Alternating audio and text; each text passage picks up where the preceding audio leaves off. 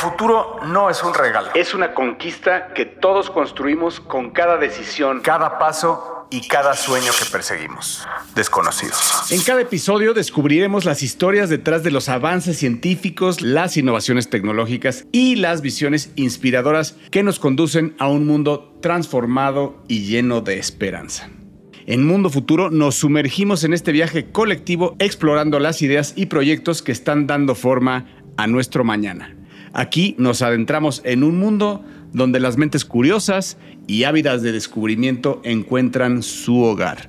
Mi nombre afortunadamente sigue siendo Jorge Alor, grabando desde la Ciudad de México y conmigo, como siempre, mis dos mavens favoritos, mexicanos de nacimiento y americanos por necesidad, desde el norte de los Estados Unidos, trabajando arduamente últimamente desde Tokio, Japón, pero ya con nosotros de nuevo, el iluminado, el gran shintoísta de la tecnología, el señor Jaime Limón, mi James. Muy bien, don Jorge, don Mario, don Emilio, a toda la gente que nos está escuchando. Un placer, como siempre, estar aquí. Vengo relajadito de una semana de vacaciones después de dos años sin parar de chambear. Un momento de relax y de viaje que espero todo el mundo se pueda tomar en algún momento. Entonces, feliz de estar aquí con ustedes a platicar el día de hoy. Qué gusto, qué gusto tenerte de vuelta, mi James. Y bueno, pues como ustedes ya lo conocen, desde Silicon Valley, el mero, mero petatero de las gráficas, los polígonos y el trade. Desde su natal Castro District, en donde la bandera del arco iris ondea en todo lo alto el señor, el lobo plateado, señor Mario Valle. ¿Cómo estás, mi carne? Mis carnales, muy contento porque estamos comenzando el mes del orgullo gay acá en San Francisco. Entonces, es cierto lo de la bandera ondeada. Saludos a todos y todas las personas de la comunidad LGBTQ que nos escuchan. Nos somos. Los queremos. Los queremos, somos fans.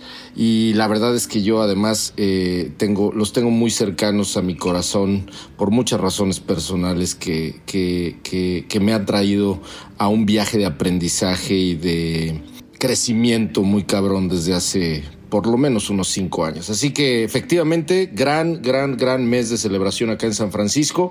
Y vamos a comenzar con este episodio, damas y caballeros, donde a mí me toca, como siempre, pedirles, solicitarles y exigirles más bien darles la orden de que nos recomienden con alguien, como siempre. Vayan ahora mismo, pónganle pausa a esta chingadera y vayan y recomiéndonos, digan, oigan, Dice un güey con que estoy escuchando que escuchen Mundo Futuro, que está bien bueno, porque la verdad es que seguimos creciendo, estamos muy contentos y agradecidos de que nos estén escuchando.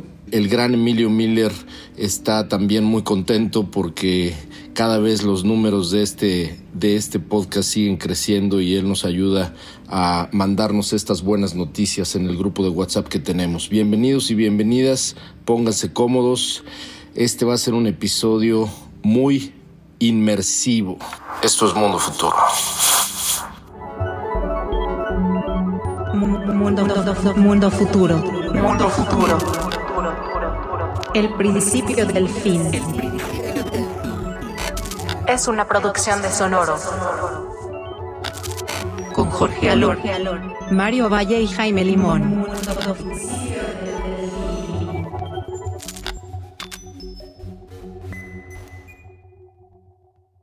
Y bueno, vamos a tener un programa especial, algo que, les gusta a la mayoría, nos han dado ese buen feedback de tener, eh, de hablar un solo tema. Parece que en este tema en especial eh, podemos clavarnos un rato porque podría ser un parteaguas tecnológico que puede regir gran parte de lo que viene de nuestras vidas. Así que vamos a hablar específicamente de lo que sucedió en el WWDC que se, que se presentó el día de hoy. Ustedes van a estar escuchando esto Esperemos que el día de mañana en adelante, eh, eh, esto fue en Apple Park, desde Apple Park, que desde, desde ahí ya empezamos diferente, ¿no? O sea, quiero, quiero hablar con ustedes, vamos a hablar de la presentación, básicamente de este evento que hace Apple eh, todos los años, en donde presenta todo el, el, roster de, tecnología que, va, que, va, que, que, presenta los cambios y nuevas innovaciones en, en sus diferentes productos, pero llama la atención y por lo que estamos aquí para platicar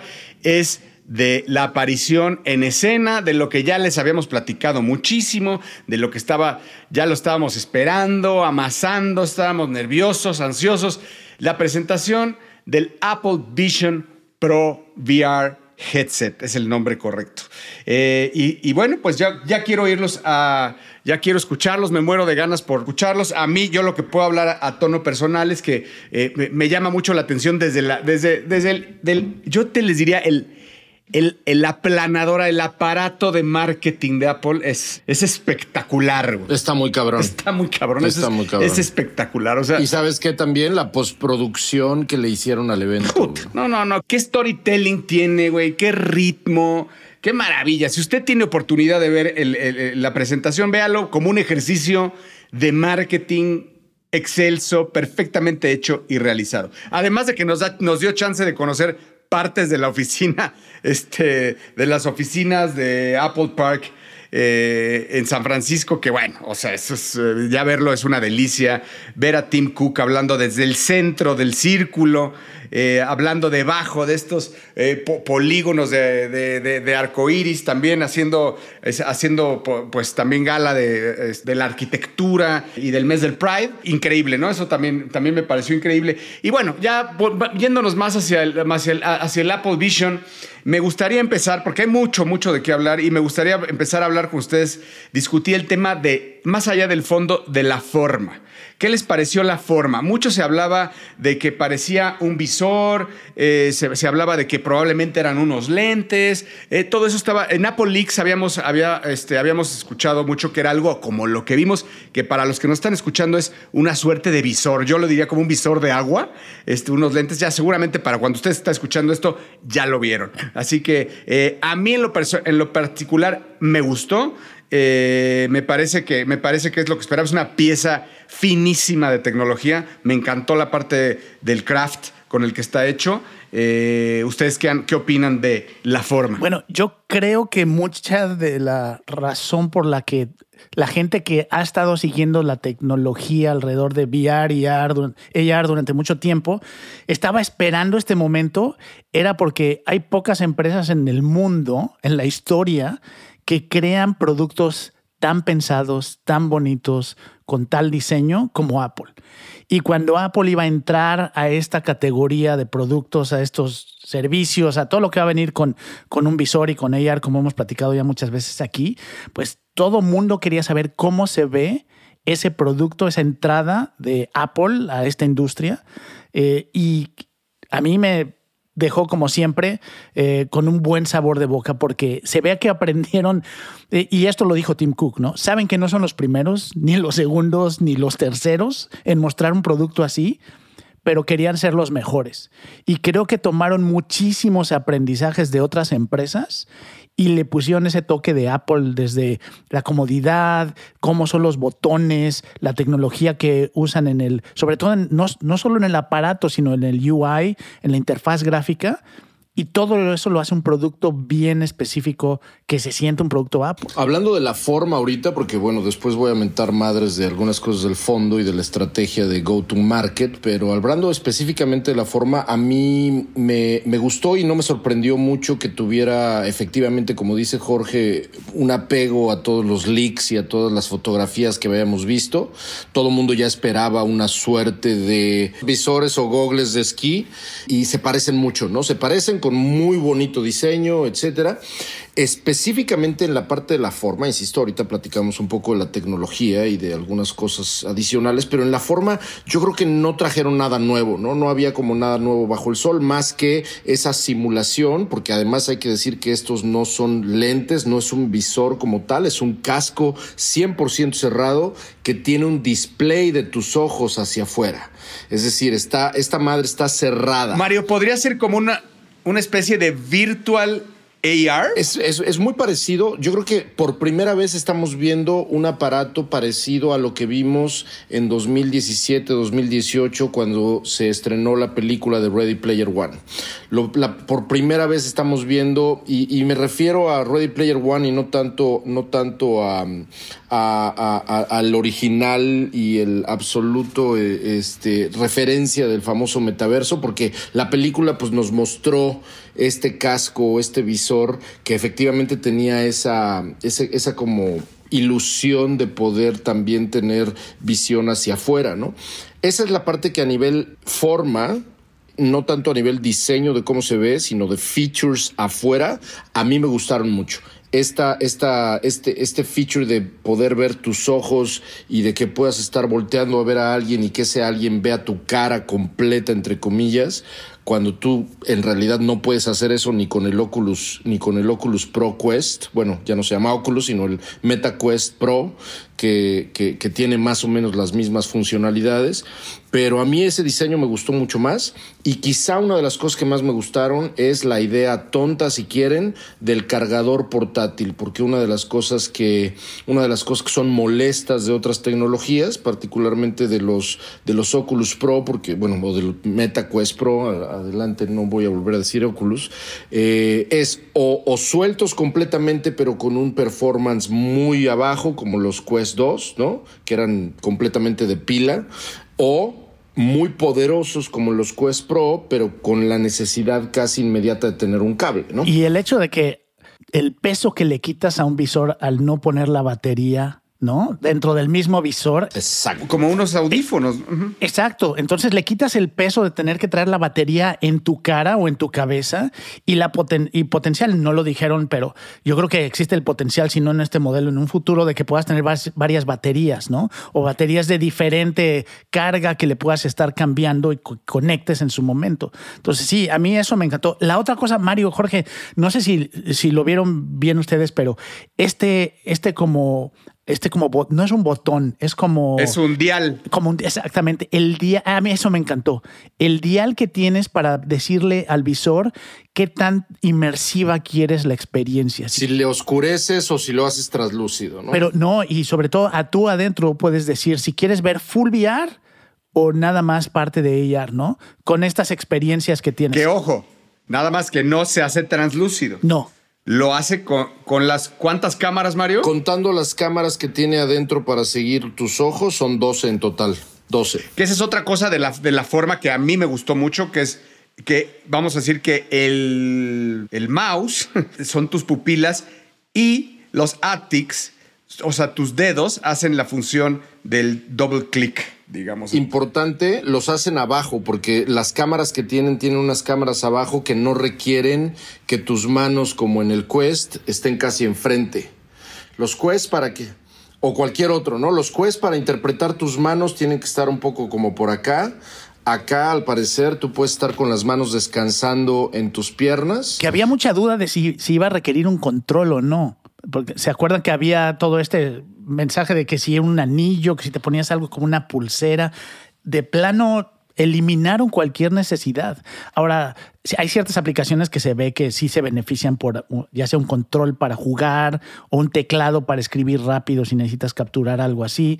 Pero el hecho de que la función básica pueda ser llevada a cabo sin sin ningún tipo de control más que tus ojos y el movimiento de tus manos, sin otra cosa, a mí la verdad también me impresionó. Oye, Mario, y háblanos, há- háblanos un poco de la resolución, porque tú ya tienes muy bien escauteado a, lo, a todas las... A todas las Tú tienes muy bien escauteado todas las generaciones que hay de VR, entre ellas los Oculus y, los, y, y to- todas sus generaciones, pero, pero, pero es que es impresionante, 23 millones de píxeles en dos panels y que te dan una, una vista de 4K, me parece increíble eso. Y sobre todo si lo comparas con que, si no me si no, si no me equivoco, una televisión normal de 4K o calidad de visión 4K tiene aproximadamente menos de 10 millones de píxeles. Esta madre tiene 23, 23 millones de píxeles gracias a que la tecnología de LEDs que tiene es una especie de, si no me equivoco, son como 7 micrones. O sea, es, es como la mitad de la mitad de la mitad del LED normal que se utiliza. eh, a, lo mejor, a lo mejor me la mame menos tanto, pero por lo menos la mitad de los LEDs normales.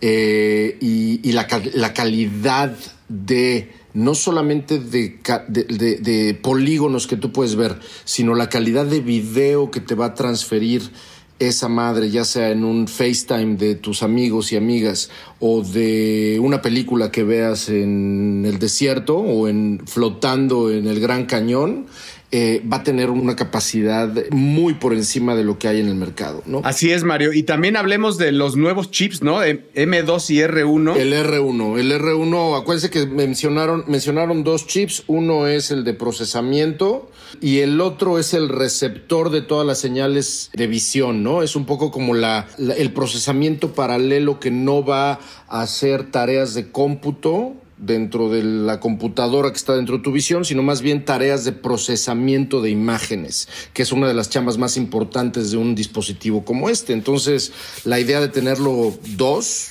me pareció bastante inteligente, sí, James. Pero además, eh, estamos hablando de que aquí por fin se pagan de alguna manera todas esas inversiones que ha estado haciendo Apple de sus propios chips, ¿no?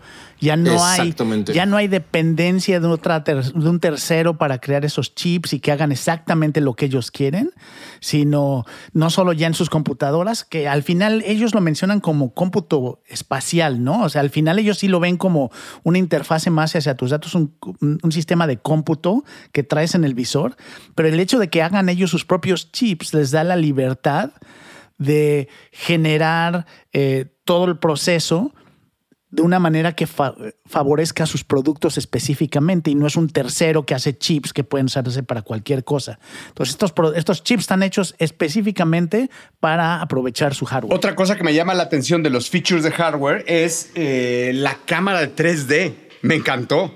Me encantó la cámara que trae frontal, primero de LiDAR eh, que es la que te escanea la, cámara, que es otra, otra o sea, me, encanta que le empiecen a encontrar un uso a LiDAR. Solamente como recordatorio, las personas que no saben qué es LiDAR, LiDAR es una tecnología que ha aprovechado mucho, no sé si es original de Apple, creo que no, pero es una de, es una de las tecnologías que más ha aprovechado las cámaras del iPhone para poder hacer mapeo en, en, en 3D en tiempo real. O sea, es una cámara que te hace mapeo en 3D en tiempo real. Es como un sonar, funciona como un sonar. Pero aquí, lo que está haciendo esta cámara es, la lleva más allá porque hoy si tú tienes un iPhone y utilizas la cámara de LiDAR, puedes capturar algo, pero no está pensada para capturar video en tiempo real. ¿no? Y algo antes de que arrancáramos de la grabación, Jorge, tú mencionabas el, todo este mensaje de grabar en 3D, ¿no? El tener tus videos y de cosas que hemos platicado nosotros aquí, de grabar tus memorias, de poder revivir tus memorias porque estás adentro de ellas o viéndolas en 3D. Bueno, esto ya es una promesa que empieza a ser este visor. Y dice Apple que es imposible. Eh, reproducir esa imagen, o sea, reproducir el efecto en 2D como lo verías, la, la, la experiencia que es verlo en 3D. Entonces, eh, ahorita vamos a hablar de que, de, que, de, que, no hay quien haya hecho, no hay mucha gente que haya hecho hands-on a este producto, eh, pero, pero bueno, dicen que, es, una, que es, es, el tema de la cámara de 3D es espectacular, ¿no? Eh, bueno, eso es, eso es creo que me, me, gustaría dejarlo ahí de la parte de hardware, bueno, no, sin decir, ¿no? Que es, que es bellísimo, la verdad es que es bellísimo, lo tienen, es espectacularmente bien diseñado, siguiendo, siguiendo como todo los programas, lo decir, seguimos siguiendo con la herencia del señor John Ivy, ¿no? Lo, no lo dejan mal parados sus, sus, este, sus pupilos. Ahora, algo que es eh, eh, polémico, muy polémico, y quiero oír su, su opinión, es el precio. El precio está rudo. Estamos hablando de 3 mil 3.499 dólares más impuestos. Estamos hablando de quien nos está escuchando en México, arriba de 80 mil pesos probablemente. Entonces, quiero escuchar qué opinan. Escuché fuera del podcast que Mario estaba en contra, James está a favor. Quiero escucharlos. A mí se me hace una mamada, señor Tim Cook. Si usted me está escuchando, eh, es, un, es un error de mercado. Le faltó pedirle tips a Microsoft para decirle, oye, mi hermano, ¿cómo le hiciste para eh, perderle tanto tiempo al negocio de Xbox y de todas maneras construir el imperio que hoy tienen? ¿Cómo le hiciste para perderle tantos años al nivel hardware a algo que no tenías mucha experiencia y de todas maneras con, convertirte? PlayStation, güey. Sí, pero Sony lleva haciendo hardware muchos años, güey. Microsoft, cuando lanzó en 2001, y Jaime se acordará porque fue el equipo, parte del equipo en Latinoamérica que lanzó el Xbox en, en, en, en México en mayo del 2002 en el EGS y en las fiestas de Navidad del 2002, un año después de que se lanzó en Estados Unidos, eh, era perfectamente bien sabido que Xbox era un negocio en números rojos durante muchos años porque estaban subsidiando buena parte de la consola. Eso es algo que también Steve Jobs hizo, aunque con polémica, se dice que no tanto, pero es algo que Steve Jobs hizo cuando lanzó el iPhone. El iPhone salió en 499 dólares, cabrón. 499 dólares. El Breakthrough era parecido, ¿eh? Es otra pieza de hardware. Sí. Totalmente. Pero Mario, piensa, el, el tema es, yo empecé, empecé a checar porque justo eh, fue lo primero que pensé. Cuando salió el iPhone en esa época, 2007, ¿cuánto costaba un teléfono celular? Y estamos hablando de un teléfono, no un smartphone, sino el teléfono. Y costaban entre 100, 50 y 150 Cierto, dólares. cierto, la referencia es Entonces creo que si lo ves así y además este, la función que cumple esta primera versión, porque seguro es la primera versión que veremos de muchas del visor, Y además empezaron por la Pro. esto es para desarrolladores. Seguramente se baja, ¿no? Y justo es eso, ¿no? El, el tema de, y eso te- lo aprendes rápido en marketing, siempre es más fácil bajar de precio que subir de precio. Eh, si empiezas a un nivel ahí, uno, posicionas que es un producto Apple y los productos Apple son caros, la gente lo sabe. ¿No? Entonces no puedes irte a pelear por precio. Dos, no están buscando que este sea la versión final que millones de personas van a usar. Esta es la versión que los superfans y los desarrolladores van a comprar para empezar a hacer sus, este, sus pruebas y portar todas sus aplicaciones, que luego hablamos de eso. Entonces yo no estoy tan seguro que haya sido una mala jugada. Si, si la apuesta es que esta es la versión que todo mundo debería tener, sí, yo creo que está buscando hacer otra cosa con esta primera versión. Y yo creo que tienes toda la razón porque, porque mira, o sea, si, si le sale, listo, le salió y entonces pues vendieron millones en, en un precio increíble y de ahí van a empezar a bajarlo. Indudablemente lo van a empezar a bajar. Y si no le sale, de todas formas lo van a empezar a bajar. O sea, está hecho. Ahora, déjame decirles y recordar una estrategia de un producto fallido que empezó arriba. Traté de acordarme todo este, todo este tiempo de algo que se fue arriba y que lo pudieron haber ido bajando y me acordé del Aibo. Me acordé del perro robot de Sony que fue la gran apuesta de los early 2000 eh, que pretendían hacer una mascota y que fue un robot que en, su momento pues costaba, pues no me acuerdo, pero debe de haber costado unos 800 o 1000 dólares, ¿no? Mil, mil, mil y fracción de dólares cuando salió. Y, y era una pieza hermosa de hardware. Hermosa. Y era, eh, era, un, era un gadget increíble y que le dio la vuelta al mundo con la amplificación que tuvo. Eh, los ricos lo empezaron a comprar. Todo iba perfecto, pero al final no pasó nada. O sea, el perro no pasó de vender unos pocos miles de perros y no siguió ese, y, ese negocio que no era, quiero insistir, no es, no es esto, que esto sí puede cambiar al mundo. El perro no, él era una mascota nada más, un compañero, un juguete. Pero al final sí es un, sí es un gadget que empezó muy eh, aspiracional y muy caro y no, y no, y no funcionó. Y luego lo regalaron ahí en Aquijabara, ya nada más era, era de pásale por su algo y casi casi lo regalaban seguramente, güey. No, no Y, tanto. no, y, de- y pararon la producción y muchas cosas. Pero sí, Jorge, creo que tienes razón. Y mira, regresando a la, a la percepción de valor, que eso es lo que ha hecho muy bien Tim Cook. Eh, ¿Cuánto cuestan? Ahorita también mostraron sus nuevas computadoras, sus desktops. Estás hablando de máquinas de 7 mil dólares. 7 Está mil dólares. Tú te puedes comprar sí, una sí. computadora que no haga todo lo que hace una computadora como esas. eh, por 700 dólares. Entonces ya no es tanto la funcionalidad, sino es, el, es, es la marca, es el poder, el, el que han podido establecer ese nivel de precios. Entonces, por eso a mí no me sorprendió tanto el precio, de nuevo, porque saben a quién le están tirando ahorita en esta primera versión. ¿Lo comprarías? Yo ahorita no.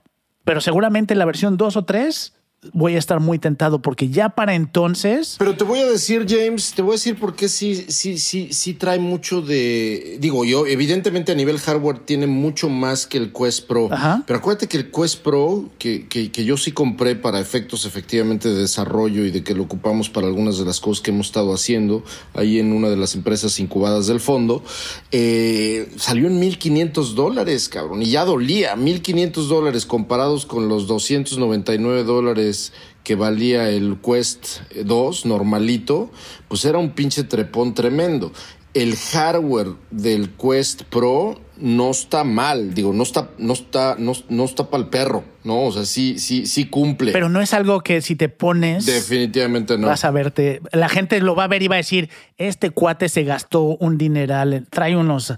Es como los, es como los zapatos, es como muchas cosas de marca. Eso sí, eso sí. Y además trae, en eso te doy toda la razón. El diseño que le pusieron a, a- al Vision Pro es un diseño que, como bien dijo Jorge, los herederos de Johnny Ivy dentro de Apple lo que dijeron fue cómo le damos un toque aspiracional que a nivel diseño alguien en un aeropuerto esté orgulloso de portar. Sí, cuando te vayas subiendo, cuando va uno pasando a su asiento en la fila 48, caminando y ve a los de business y first class senta- ya sentaditos, vas a ver ahí al cuate, chingadera, el ¿no? cuate con su cosa. Sí. Es, es- eso, eh, ese es como el, ese es como el target ahorita. Va a ser muy aspiracional, claro. Lo van a empezar a posicionar aquí. No traen prisa, no traen prisa.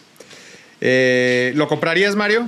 Por la chamba que hacemos y porque justamente a nivel developer nosotros necesitamos estar al pedo y además, digo, ya platicando justamente y voy a utilizar esta pregunta que me estás haciendo para puentearlo hacia la conversación más interesante, creo, del episodio que tiene que ver con la comunidad de developers y todo lo que se puede desarrollar y el software y el alcance de futuro que nos está dando Apple con este nuevo paso a nivel hardware, pues nosotros sí estamos explorando desde hace ya rato, como tú sabes, digo, pues al final Altered Ventures tiene desde el 2016, me da un poco de pena decirlo porque cuando empezamos el fondo estaba yo convencido de que venía la revolución VR y pues pura Pura de árabe. pura árabe, güey. Pero la verdad es que este sí es un paso interesante, como decía Jaime, es un, es un paso, pero no es, no es el momento iPhone. Este no fue el momento iPhone. Ese es lo que te iba a decir. Este no, es el momento no, iPhone. no es- yo creo que no es el momento iPhone.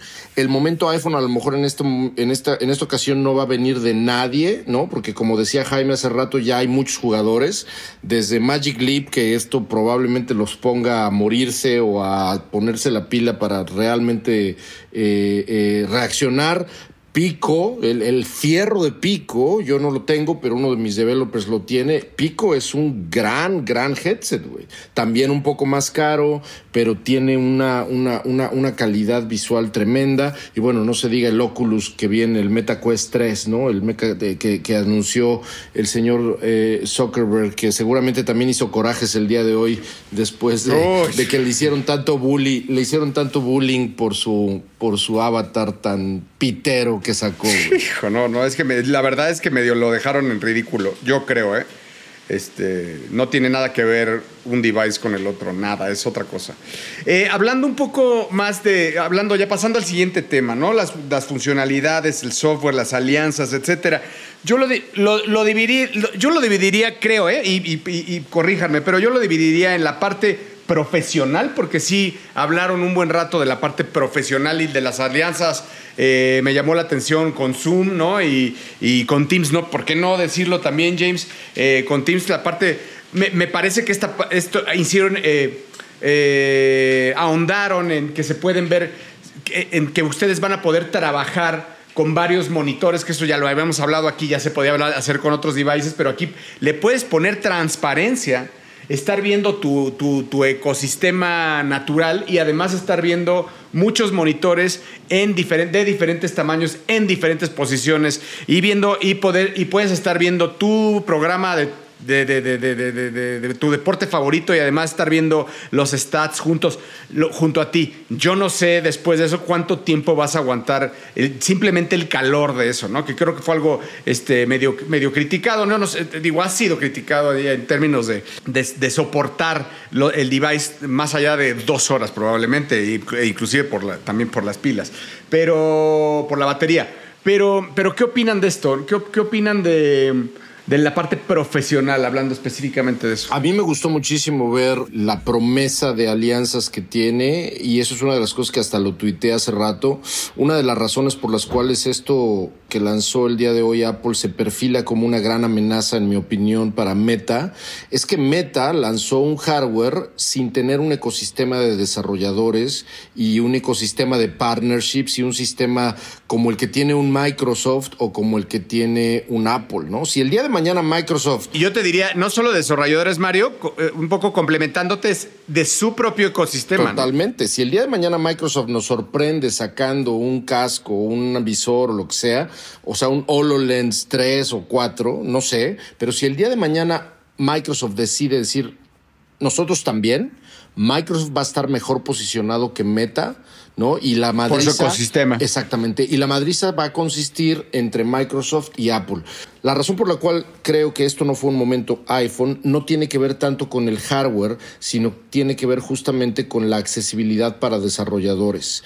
Cuando iPhone salió y cuando iPhone sacó el App Store, ya había una cantidad tremendamente grande de desarrolladores que estaban explorando el hacer juegos, el hacer aplicaciones funcionales, partnerships, etcétera.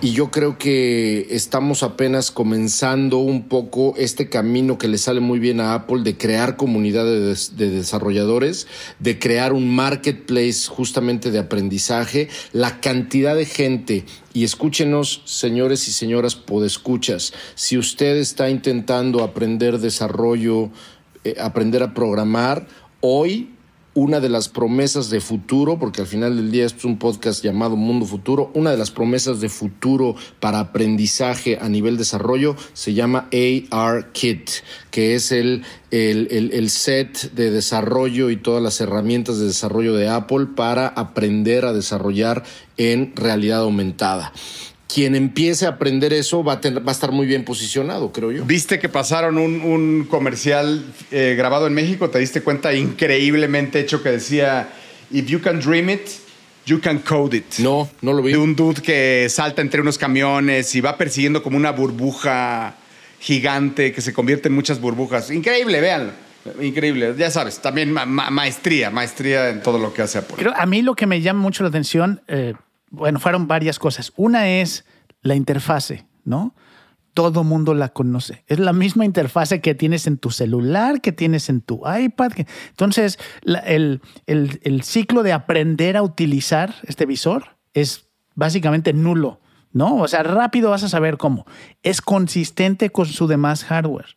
El software te va a permitir, y lo dijeron varias veces, va a poder sincronizar todo con tu Mac, con tu teléfono, con tu iPad. Entonces, están vendiendo el ecosistema completo. Desde un principio todo está bien pensado para que si ya estás metido en el ecosistema por tu teléfono y tu computadora o tu computadora, este sea un paso más lógico que tener que traer otra, otro software. Y no sé si se les, se les, voy a hacer, les voy a hacer esta pregunta de una vez, porque justo ahorita lo que ustedes estaban platicando me vino a la mente. Eh, yo creo que ya estoy pensando en las bases instaladas y por qué entró Apple a esto, ¿no? Y el software. Eh, hoy hay dos, dos opciones para un celular. O tienes un Apple o tienes un celular con Android Google. Están es, la, la, razón por la que Apple está entrando a esta pelea, que ahorita no le va a redituar dinero, es para asegurar que la evolución de la interacción entre personas y sus datos la tienen, ¿no? Ahorita tienen este, a través del iPhone tienen esa conexión con estos, con estos visores, eventualmente van a llegar a, quieren hacer lo mismo. Mi gran pregunta es, ¿dónde deja eso a Google? Eh, y va a ser bien interesante ver si Google trata de competir a través de otros partners no sé si Google en algún momento se quisiera aliar o tenga que trabajar con Meta o con alguien más, pero creo que esa, esa siguiente fase va a ser bien interesante, porque esto pone a Google, Google está en, y sé que estamos hablando de Apple hoy, pero eh, el ecosistema y lo que pasa en el mundo se ve afectado porque Google ahorita le están pegando por todos lados, entre AI, ahorita esto, donde este yo no veo un visor con Android. No, y si te fijas, hace hincapié en la seguridad que va a haber del movimiento de tus pupilas, porque Apple va a tener la capacidad, escuchen esto, Apple va a tener la capacidad de saber qué es lo que estás viendo, porque como está traqueando tus pupilas, ya puede, puede saber, imagínense que ustedes están viendo una escultura, sabes si le estás viendo el pelo,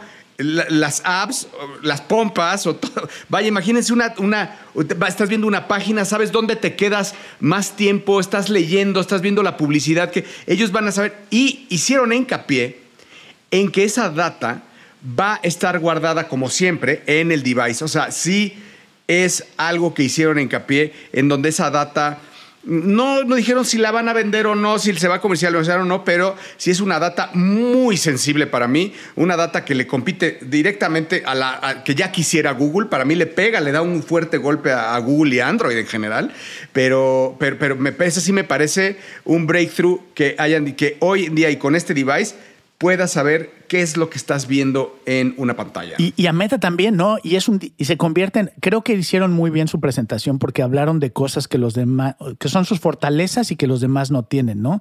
Se enfocaron más en AR que en VR, se enfocaron en la privacidad, que es algo que todas las encuestas alrededor del mundo dicen que la gente tiene más seguridad o se siente más segura dándole sus datos a Apple que a otras empresas.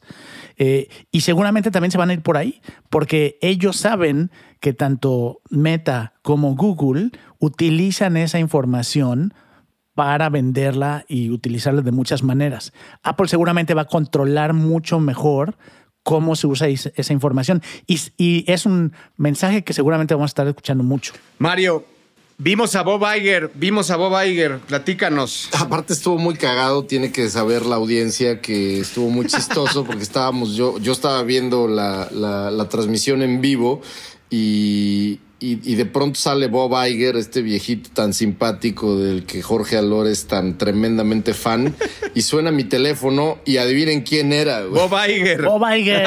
Era, no, porque estaba ocupado, el güey estaba ocupado transmitiendo. Era Jorge Alor. güey. Jorge Alor me llama y me dice. ¿Estás "¿Qué viendo a Bob Iger, güey?" carnal? Y yo, te- y yo le digo, estás viendo a Bob Iger y me estás llamando, me estás llamando para decir, ya lo viste, ya lo viste, güey. Y no, no estaba viéndolo, fue mera casualidad. Pero sí, Bob Iger, acuérdense que una de las cosas que platicamos en uno de los episodios anteriores de Mundo Futuro, querida familia, fue el rumor, la especulación descarada de decir qué tal si Apple compra Disney, ¿no? Y esa es una de las cosas que, que, que, que platicamos hace, pues yo creo que medio año, un poco más, ¿no? De Sigue en pie, ¿eh? Sigue en pie. Bob, Bob Iger regresaba apenas como CEO, etcétera. Bueno, pues hoy, efectivamente, con esta relación tan estrecha que Bob Iger ha mantenido con Apple desde sus días de amistad cercanísima con el Steve Jones y además es miembro del board, eh, bueno, pues Bob Iger salió literalmente junto con Hideo Kojima, que ahorita hablamos de Hideo Kojima, eh, salió y, bueno, no juntos, sino Bob Iger salió para anunciar todas estas cosas, pero lo que está interesantísimo, Jorge y Jaime, es que al final de la participación, Bob Iger dijo, Disney Plus va a estar en Vision Pro en Day One. Day One y vamos a poder tener Disney, una versión, una aplicación de Disney Plus para ver The Mandalorian en tamaño cinema desde tu casa.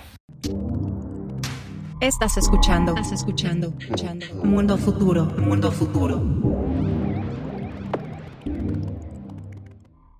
Entonces, bueno, pues sí, efectivamente fue bastante bueno ver a Bob Iger. Entre las otras cosas que anunció, además de Disney Plus en Day One, fue esto que estabas mencionando hace un rato de las estadísticas deportivas con ESPN y que, eh, como decía Jaime, ¿no? Yo creo que la verdadera revolución no tiene que ver tanto en contenido, sino es más bien que esto se convierte en un nuevo display, en un nuevo, en una nueva, y por eso es que me encanta que le llamen cómputo este, espacial, pero no del espacio exterior, sino espacial de spatial, ¿no? Eh, está interesantísimo porque entonces las posibilidades de interacción con los displays y con las pantallas y con los botones y con las interacciones, pues ya no se reducen a un aparato en sí, a una pantalla, sino se reducen a lo que tienes enfrente. Y entonces una de las imágenes que me encantaron era estar viendo, por ejemplo, el partido de básquet o el partido de la NFL y de pronto estar viendo en tercera dimensión al jugador al lado tuyo y sus eh, scores y sus récords en una tablita tipo como si estuvieran ahí flotando sus este sus estadísticas. Entonces, ese tipo de posibilidad, olvídate ya de Disney. Pensemos en desarrolladores independientes. Si nosotros comenzamos a considerar esto como una nueva forma de hacer cómputo, como una nueva forma de crear interacción entre usuario y solución de software, las posibilidades de desarrollo y de emprendimiento son chingoncísimas. Si somos sinceros, y díganme si opinan lo mismo o no, pero el 99% de lo que mostraron ya lo habíamos visto. Ya lo habíamos visto con alguna otra compañía, ya lo habíamos visto en algún otro demo. Sí, ya. claro. Lo revolucionario de esto no es la tecnología que presentaron o lo impactante. Yo creo que yo creo que sí es un iPhone moment en el sentido de que esto es lo que la industria de AR y VR estaba esperando como para que ya el cierre. Este es el único gran jugador que faltaba para decir si hay una industria atrás de esto, si va a crecer, pero al, no tener a Apple decidiendo si entraba o no entraba, creo que es algo que tenía todos en pausa. El hecho de que hoy haya arrancado y Apple haya mostrado sus cartas y que sí le va a entrar a este, esta nueva industria, esta, esta nueva categoría, es lo que marca el momento, ¿no? Este es como para mí, este es hoy de verdad arranca la carrera por el futuro de ARVR. Estoy de acuerdo contigo, James. Recordemos que el iPhone es lo mismo. O sea, no vimos nada nuevo en el iPhone. El iPhone eran, eran muchas patentes que ya estaban ahí y que ya habían sacado incluso, no, no vimos, el touchscreen no era nuevo, las aplicaciones no eran nuevas, eh, los teléfonos con cámara no eran, era la, implementación de todo y la ex, ex, pulcritud con la que Apple hace las cosas. Eh, esto es lo mismo. Este, este device se hizo con 5 mil patentes. 5 mil patentes. Entonces, imagínense eso, eso es una locura, ¿no? Eso, no hemos visto nada nuevo, pero lo hicieron de una forma hermosa y pulcra. Así que yo estoy de acuerdo contigo, yo sí creo que hoy estamos viendo, y quiero retomar lo que dice Mario siempre, estamos viendo el momento del, de, del, Newton. Imagínense el Newton, imagínense el teléfono Motorola de ladrillo. Y eso va a ser, va a marcar hoy, es el día uno, como dice Jaime, el día uno que vamos a tener este artículo, va a ser coleccionable como de aquí parte, va a partir todo. Imagínense, y quiero ya ir, ir bajando nuestro avión este, y, y, y cerrando el, el, podcast a los cinco que nos quedan este, escuchando hasta el final. Los tradicionales. Los tradicionales cinco. Eh, ¿Qué? Yo quiero futurear un poco y, decir, este, esto me lleva, me lleva a pensar muchas cosas, me, me, lleva a pensar en lo, lo que presentó Nvidia este, la semana pasada de, de, cómo llevar del 2D al 3D por medio de la inteligencia artificial, me lleva a pensar en, en, en, toda la chatgptiza, oye, eso se oye muy malo, ¿eh? chatgptiza que hay, este, eh, ya colo colocada en, en, en, los lentes, en cómo se va a ir haciendo mínima el, aparato, cómo va a ir cobrando inteligencia lo que estás viendo, cómo va a ir cobrando inteligencia, cómo te va a leer los gestos, porque hoy te está leyendo, te está reproduciendo, la, la, la, está interpretando los gestos que está haciendo y lo está reinterpretando del otro lado de, de la gente que está viéndote. Entonces, ¿cómo, cómo juega la inteligencia artificial en ese momento? ¿Cuáles son los datos que vas a tener tú, las reacciones de tu cara ante lo que estás escuchando, viendo, leyendo, aprendiendo? Eso, es, eso va a ser revolucionario. Eso es el, el, el, choque para mí de este device, conforme vaya avanzando en el tiempo y la inteligencia artificial en cuanto a lo que estás consumiendo, se me hace una bomba atómica. En eso estamos de acuerdo. Yo creo que una de las cosas que van a suceder es que con no solamente lo que está haciendo Apple, sino lo que está haciendo Nvidia, lo que va a reaccionar Meta, lo que probablemente nos sorprenda tanto Google como Microsoft, si Amazon entra en la jugada también. Es decir, está empezando a, a, a, suceder una de las convergencias tecnológicas que hemos visto ya y que por todos lados está como poniéndose la mesa para un empujón más, ¿no? A la civilización. Y es bueno terminar en ese tono un poco más filosófico el episodio, porque creo que al final del día eso es lo que importa con todos estos avances. Si vale 3.500 dólares, si no vale 3.500 dólares, lo que sea, el estar en un momento de la vida donde estamos viendo, por un lado, tanto AI, por otro lado, este, esta revolución prometedora de spatial computing, etcétera, etcétera, yo creo que es una oportunidad por donde se le vea, sobre todo no nada más para desarrolladores y emprendedores o inversionistas, sino para, para justamente desarrollar aplicaciones que verdaderamente ayuden a la gente.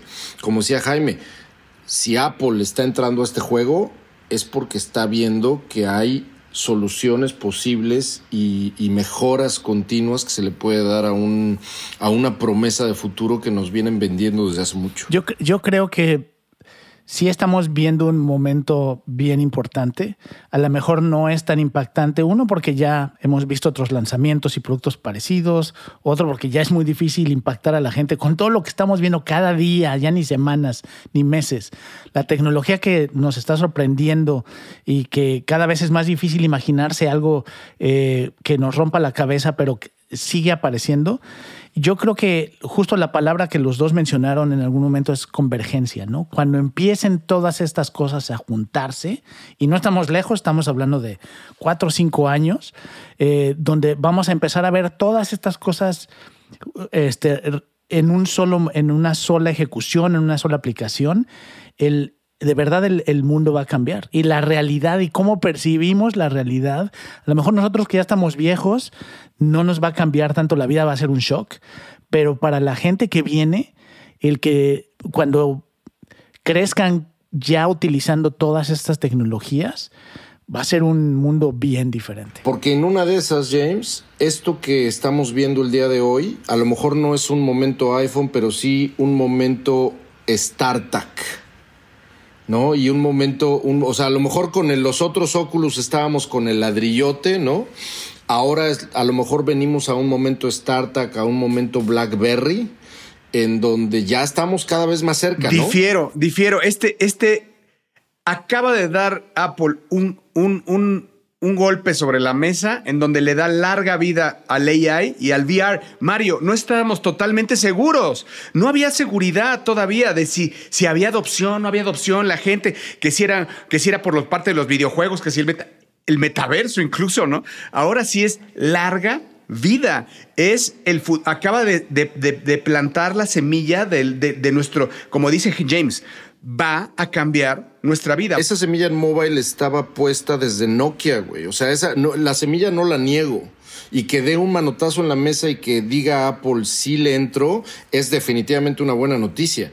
Pero ese otro momento a nivel hardware para que se cumpla lo que Jaime estaba diciendo, yo creo que va a llegar hasta que en los lentes que traemos, bueno, yo no los tengo ahorita puestos, pero en los lentes que traemos los cuatro, haya un display, ¿no? Pero es el parteaguas, o sea, ya va hacia allá. O sea, hoy en día, hoy en día es innegable que va a cambiar la educación, va a cambiar el entretenimiento, la forma en cómo nos comunicamos, en cómo, en cómo descansamos, en, cómo socializamos, social. Eh, eso va a cambiar. De hoy en día se plantó las. No, quizá te entiendo tu analogía. No es este el device, no es esta la generación. No, no va a ser. Efectivamente, va a ser después y tú vas a, vas a regresar con una, analogía de. Yo creo que es el momento Nokia 9200. el, de la viborita. El de la viborita, güey. ¿Cuál, era, ¿Cuál era el de la viborita, por cierto? no me acuerdo, es como 9200 o algo así. es el momento. Bueno, no es tan, no es tan Motorola, güey. Yo lo veo más por. no, no, sí, sí, sí es un, sí es, sí es algo digno, este querido escucha de dedicarle un capítulo de Mundo Futuro porque, porque seguro, porque, porque hoy sí se, se hizo historia, ¿no? O sea, se hizo historia y me llama la atención que hemos hecho ya en, menos de, pues yo, o en unos seis meses, eh, un par de capítulos históricos con la partición de, ChatGPT fue uno y hoy a meses de distancia otro, otro, otro gran brick que se pone en, el término de convergencias eh, que marcarán nuestra historia y nuestro futuro, ¿no creen? No es cualquier día que la empresa más grande y probablemente las más importantes en la historia de, del mundo, empieza un camino hacia una nueva manera de interactuar con la tecnología, ¿no? No es cualquier día, le están apostando, lo pensaron muchísimo, ¿no? Se ve que uh, se pasaron años pensando cuándo era el momento y el hecho de que digan sí vamos por esto implica que entonces para la tecnología ese es el camino, ¿no? Para allá va y seguramente muchas empresas van a seguirlo y y es interesante ver que cosas que hemos platicado mucho aquí en, esta, en este podcast, pues van hacia allá, ¿no? No hemos adivinado todas, pero van hacia ese camino. Sin duda, sin duda. Y, me gustaría decir que también para los amantes del marketing, que sé que nos siguen mucho y nos escuchan mucho, hoy Apple acaba de dar un recital de marketing, ¿no? Es que, como dices tú, es, es un recital, lo pensaron y lo hicieron perfecto, ¿no? Todo me parece que es perfecto. Y, me oigo como fan, que lo soy, pero, pero hoy sí, de verdad, a mí me, sorprendieron mucho. Yo creo que es el camino que estábamos esperando todos. Yo, para empezar, o sea, la razón por la cual abandoné una carrera de 11 años en Electronic Arts tenía que ver directamente con una noticia como la que hoy vimos. Entonces, sin duda son buenas noticias y el mensaje final que yo quiero dejar es aprender es momento de construir, es momento de aprender este tipo de, aunque se vea muy lejos, este tipo de tecnologías son las que van a estar ruleando el futuro en algún momento. Y bueno, pues eh, con esto les agradecemos que nos hayan acompañado, disfrutamos mucho, mucho este episodio, espero que ustedes también. Y eh, nos despedimos sin antes invitarlos a que nos sigan en Twitter, eh, al señor Mario Valle como arroba Bill que es, que es el que siguen todos, es nuestro querido influencer. Al señor, eh, nuestro querido gran shintoísta Mr. Lemon, arroba Mr. Lemon, Jaime Limón. Y su servidor, arroba El Padrino. Mundo Futuro es una producción excelsa del señor Emilio Miller, que levanta la mano y lo saluda. Y eh, pues muchísimas gracias. Nos escuchamos a la siguiente. Esto fue Mundo Futuro. Hasta luego.